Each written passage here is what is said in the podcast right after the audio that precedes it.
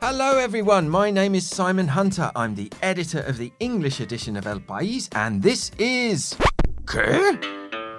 A podcast from El País that this week will do its best to delve into the whole can of worms that is Catalonia. Whether you're pro independence, pro the unity of Spain, or pro police sick of the whole situation, we are here for you. La pelota está en nuestro tejado. So sit back, relax, and let us break down all the Spanish stories that make you say, Hashtag Spain is a fascist state. Today is October the 15th, 2019, and I am here with the birthday girl. Yay! Happy birthday, dear Melissa. It is your birthday tomorrow. I unfortunately will not be here tomorrow, uh, so we are celebrating a little bit early today. How do you feel, Melissa? Good. Old. So, Another uh, year older, another year wiser. Not so much wiser, but I have a, a great yoga book thanks Yes. to your lovely present. so- You're, no, you're very welcome. I'm, I'm gently pushing you down the Iyengar path, Mm. which is uh, the the style of yoga that I have long practiced. So yes, I hope you enjoy it, and I hope you have a, a lovely birthday. And there's someone else in the room. Hello, Veronica. Where have you been? I've been away from you, thank God. Ah, but you've been listening every week. Yes, I'm Did happy you- to be back. Yeah, we're happy to have you back. Jose did a fantastic job, but it's lovely to see you here. No, he sucks. What? You want some? So yeah, we've got the band back together. How exciting! It's lovely to be here. As usual, we will start with uh, the well, fairly scant correspondence that we received this week from our beloved listeners. We encourage you, as always, to get in touch. You can find me on Twitter at Simon in Madrid. You can also use the hashtag KePodcast, or you can email English edition at elpais.es. Tell us where you're listening from, why you're listening, and suggest topics for us. And please leave us a review wherever you should uh, listen to your podcast and share the podcast on social media. I was sharing it last night with my aunt and uncle who are here visiting from England, and uh, we had we were having a very nice chat about. I was telling them all about the podcast, podcast this, podcast that, podcast this, and after about five minutes of me talking about the podcast, my aunt went, "Oh, that's so interesting, Simon." But um, tell me, what is a podcast? So I probably should have started at that point with uh, what is a podcast before I uh, tried to sell them. Okay. Uh, so we've heard from all of our uh, our regular correspond correspondees. What's the word? All of our regular listeners, apart from Ryan V. Where are you, Ryan V? Are you upset because Ryan V was our podcast hero, who of course used to send us the transcripts uh, every week. Uh, amazing. He used to sit at work apparently and try and avoid the gaze of his boss and uh, turn out these podcasts. I'm not sure where you are, Ryan V. He might be upset that we're using our current intern, Alicia, to do the transcript. So I hope uh, all is forgiven, Ryan. Uh, We, we you know, we, we were trying to help you out. we thought you'd done more than your fair share. So get in touch. We heard from Chris Thompson. He says, "Greetings, Al Cazador y la Gatita." Ah. Um, this was uh, he's writing in reference to his letter last week, which I think we got the we got the wrong. Oh, I got the wrong end of the stick. He said, just to clarify, it wasn't just about Brits not being able to get their citas previas. Proper immigrants, proper immigrants, people who need to earn a living, are bumping into the lack of citas. They end up without their NIE or TIE, and so uh, can't get a social security number or a flat or a phone and it's they who then fall prey to mafias. So yes, I did get the wrong end of the stick with that story, but it is basically that that you know people are trying to get uh, appointments to sort their paperwork out and cannot do it, and it looks like people are actually selling these um, appointments, which is. Uh, Pretty shocking. And we also heard from friend of the show, Alan Jones. He says, Hi, Simon, good podcast as usual. And like your other listeners, I like the longer version. Veronica. Uh, I enjoyed, is that the right word, your coverage of the Castro Urdiales murder. This was, of course, the grisly head in the box story. Uh, but he says, but I really did expect El País to update their story after my exclusive tweets, because he was uh, tweeting out some information because poor old Alan actually lives very close to where this all happened. Now, he says, just listen to the end of the podcast again. It really does sound like Melissa says, and I'm a little kitten. Surely not. We wouldn't have done that, would we? Uh, all the best to all of you, Alan. So thank you for that, Alan. Right. So there's only one thing to talk about this oh. week. We're back here again. And this never, seemingly never ending story. So, Melissa, take it away. What's happening with Catalonia this week? Well, big news. On Monday, the Spanish Supreme Court announced its highly anticipated ruling on the 12 Catalan separatist leaders who were tried earlier this year for their involvement in the 2017 independence drive. The court sentenced nine of the leaders to between 9 and 13 years in prison after finding them guilty of sedition. Oriol Junqueras, who was the Premier of Catalonia at the time of the breakaway bid, was also found guilty of misuse of public funds. He was sentenced to the highest prison term, 13 years. Three ousted regional ministers, Raul Romeva, Jordi Turull, and Dolores Bassa, were found guilty of the same crimes as Junqueras, but were given a slightly shorter sentence 12 years in prison and a 12 year ban on holding public office. Two other ex cabinet members, Josep Rull and Joaquim Forn, were found guilty of sedition and are facing a 10 and a half year prison term. The former Speaker of the Catalan Parliament, Carme Forcadell, was sentenced to 11 years and 6 months. And Jordi Sanchez and Jordi Cuixart, the leaders of the civil society groups ANC and Omnium, were sentenced to 9 years in prison and given a 9 year ban on holding public office. The remaining three defendants who were not being held in preventive prison were acquitted of misuse of funds and instead found guilty of disobedience in order to pay a fine. Now, it is important to point out that none of the nine convicted leaders were found guilty of rebellion, which was the most serious charge they were facing. The difference between rebellion and sedition is that the former seeks to modify the Spanish state structure by violating the law and instigating street violence, while the latter encourages riotous acts in order to prevent the application of the law. The court found that there were undeniable acts of violence in Catalonia in the fall of 2017, but that these were not severe enough to convict the defendants of rebellion. Another interesting point to mention is that the court has also left the door open to the possibility of a semi open prison regime. This means that the nine convicted leaders may only have to spend the nights of Monday through Thursday in jail. Now, the Supreme Court ruling has been rejected by the defendants, and the defense teams have already announced that they will appeal the decision before the Constitutional Court, as well as with the European Court of Human Rights. Viure en un estat democràtic, no? igual que tu, igual que tothom, en què votar no sigui delicte, sinó que ho sigui, impedir-ho per la força. Junqueras said he was being jailed for his political ideas and accused the state of persecuting Democrats. Rull said if they had judged us on the facts, they would have acquitted us. And Forcadell said the ruling was a dark day for democracy. La amenaza, la prisión y el castigo no son la solución de nada. The Premier of Catalonia, Quim Torra, who is a hardline supporter of the independence movement, also dismissed the Supreme Court ruling as unjust and undemocratic. But the response from Spain's main political leaders has been very different. The caretaker Prime Minister, Pedro Sanchez from the Socialist Party, praised the legal process as exemplary. Nobody is above the law. Nobody is above the law. In a democracy like Spain, nobody is subject to trial for his or her ideas or politics, but rather for criminal conduct as provided by the law. And said the government will fully comply with the court's decision.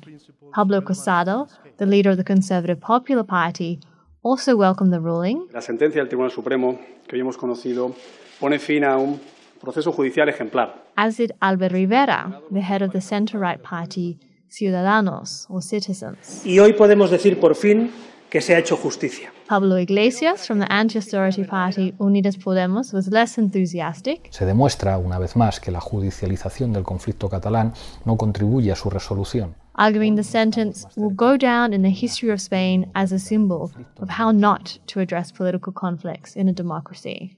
The reactions to the Supreme Court ruling have been divided, to say the least, and it is unclear whether this much anticipated verdict will help or harm social harmony in Catalonia. First of all, just having a quick look at what the the actual conclusions of the court were, and, and the court, the Supreme Court, this was seven Supreme Court judges who t- uh, heard and, and tried this case and ruled on it. And basically, they, you know, to, to sum it up in a, a paragraph, the court concluded that the defendants were not trying to actually achieve independence because they knew that that was impossible, but they were trying to create a climate of maximum tension that would force the Spanish state to a, a negotiation on an actual referendum regarding self determination in Catalonia. And that, despite the rhetoric, the Supreme Court said, of the pro independence leaders, the objective was always going to be impossible. And uh, basically, they're saying the defendants knew that. So, really, to sum up, that they were you know, riding roughshod all over laws and you know uh, court rulings, you know, from some some of the uh, Spain's highest courts, in order to force their negotiation that they wanted and to force action from the Spanish state. Now, of course, let's not forget they were trying to do this at a time when Mariano Rajoy was the prime minister. Mm. so I think they probably kind of. Um, picked the wrong strategy with that particular adversary because, as we've mentioned many times in the past, Rajoy is just the was the epitome of the wait and see politician and would just let uh, let situations play out without um, taking too much of the initiative, which really is is, is pretty much what um, what happened. Of course, now we're in a different scenario. we have got um, um, Pedro Sanchez of the Socialist Party as the caretaker prime minister. We're headed towards um, fresh elections in November. Um, I thought it was interesting that when Sanchez spoke to the press, he also spoke in English. He didn't just speak in Spanish, he spoke in English, obviously, very aware of how this is going to play out um, outside of Spain. Also, over the weekend, uh, the Spanish government released a video ahead of the ruling where it's, um, you know, various um, government leaders uh, uh, were talking about Spain as a, you know, as a, as a state where the rule of law, you know, exists. Nationalism splits societies between husbands and wives, between brothers and sisters. We have to do it together. Und auch einen Traum zu erfüllen. I mean, really, it's a bit kind of little too too little too late, isn't it? Um, Catalonia, the, Cat- the pro-independence um, movement won the uh, media war outside of um, Spain's borders a very long time ago, which obviously you know does make it. You only have to look at the comments on our stories um, you know, there are very, very few comments in favour of um, what has happened and in favour of the unity of Spain and in favour of there not being, you know, a, a secession of Catalonia uh, compared to the um, pro-independence commenters, or certainly the people that are very much um, uh, in support of there being some kind of a, a referendum. But the other vo- most critical voice came from um, Vox, the far right party Vox, uh, and the leader of the party, Santiago Abascal, he uh, said that the you know the sentence was shameful for Spain. Nos parece una sentencia muy desacertada y evidentemente al gusto de Sánchez que ha salido inmediatamente a aplaudirla. And it basically was uh, done to suit Pedro Sanchez, who immediately came out to uh, applaud it. So Vox, obviously, you know, one of their key campaign um, points is uh, uh, you know a hard line, very hard line when it comes to Catalonia and its independence drive. So no great surprise that that's the line that they were taking. In fact, one of their deputy leaders, their uh, general secretary, was actually the part of the private prosecution in the trial, which was pretty uh, a, a, pretty extraordinary thing to see. So as was uh, to be expected on Monday after the ruling, we immediately saw protests. We saw some spontaneous protests um, around the cities um, of Catalonia. But the main protest was around oh, and in the Barcelona El Prat airport. Uh, we ended up with more than 100 flights cancelled uh, yesterday. Um, it was interesting the way that this happened, actually. There's this grassroots movement called Democratic Tsunami. Um, and they uh, it has no visible leaders and it's using social media to mobilize followers and protesters. Um, there were various police charges. Um, foam bullets were fired at uh, the demonstrators and the protesters. And it, if you look at some of the one of the videos that we ran this morning uh, it just looks absolutely terrifying. There's um, some asian tourists in one of the shots like sitting in um, seats in a waiting area in the airport and they're just surrounded by this chaos of, of riot police going up against demonstrators, and they look terrified. I mean, it was absolute chaos in El Prat yesterday. Um, long lines for buses and taxis because the roads were also being blocked off. There was um, uh, people blocking off the AVE high-speed train uh, line in Girona, I believe it was, and, and also on the, the regular train platform. Um, as far as we can see, there have been reports of 56 people needing uh, medical treatment, 10 of whom were taken to the hospital. And we've got reports today that someone lost an eye, apparently from a one of these um, foam rounds that they they uh, they were firing at the uh, at the protesters. There was also uh, an incident, an isolated incident of violence from a pro-independence supporter in Tarragona. Uh, again, is a video that we've got on our website. There was a woman um, carrying a Spanish flag who was uh, kind of taunting supporters of independence as they were filing past her. She was sort of dancing around with this flag. Someone grabbed the flag, she grabbed that person's backpack, and he spun round and he hit her very hard in the face. Uh, she fell on the floor, was obviously very, very shaken up. So that was a pretty ugly uh, scene. Uh, but it should, I should stress that is the one, that is the one uh, incident of violence that we have uh, reporting of in terms of coming from the side of the pro independence supporters. The Catalan politicians today. They've, they've not exactly been calling people. There was, you know, suspicions that they were going to kind of call people out to this mass civil disobedience, which we haven't quite seen. They are, of course, they lamenting the lack of a political solution. There's renewed calls for a referendum, talk of independence being inevitable. Uh, I mean, you know, but despite the, the lack of majority support for that, even in in Catalonia. There's been lots of comments from the usual suspects, you know, of, of Scottish nationalists, for example, which really just very well uh, ill-informed, and you know, as our friend Matthew Bennett was pointing out, comments made, you know, without even having read the ruling or you know mm. examined what the result of this four-month trial was. I mean, you can't just just you can't just dismiss it outright because you don't like it. In fact, Matthew Bennett's having been having a lot of fun as usual. His coverage has been excellent. I recommend that you go and check out his tweets because he's been going through the uh, the ruling with a fine tooth comb. Um, Owen Jones, the Guardian uh, columnist, he tweeted yesterday whether you support Catalan independence or not is irrelevant. A supposedly democratic European state locking up political dissidents is grotesque as is the lack of condemnation by other European governments. Well, maybe Owen, the other European governments have just got a bit of a better hold on the situation than you have. Matthew Bennett came back with, and only days ago, Owen Jones was complaining about Boris closing Parliament in Britain. So there is that sort of that double standard where commentators from the UK are, are decrying the situation in Spain, while at the same time saying, "Oh, Boris Johnson mustn't ignore the law when it comes to you know mm. Brexit and uh, the Benn law." You know, and this is it's incredible double standards because, of course, that's exactly what these Catalan politicians have uh, been doing, just ignoring the law, ignoring court rulings, just making it up, uh, you know, as they go along, unilaterally declaring independence when they don't even have a majority, uh, you know, uh, uh, support for independence in in the region, and certainly uh, not across the rest of Spain. The problem with all of these comments is that they implicitly suggest that there is no separation of powers uh, in Spain. Uh, that the you know the judiciary is just in the, in you know serving the government, and I think a lot of people would like to believe that that certainly isn't the case. I mean,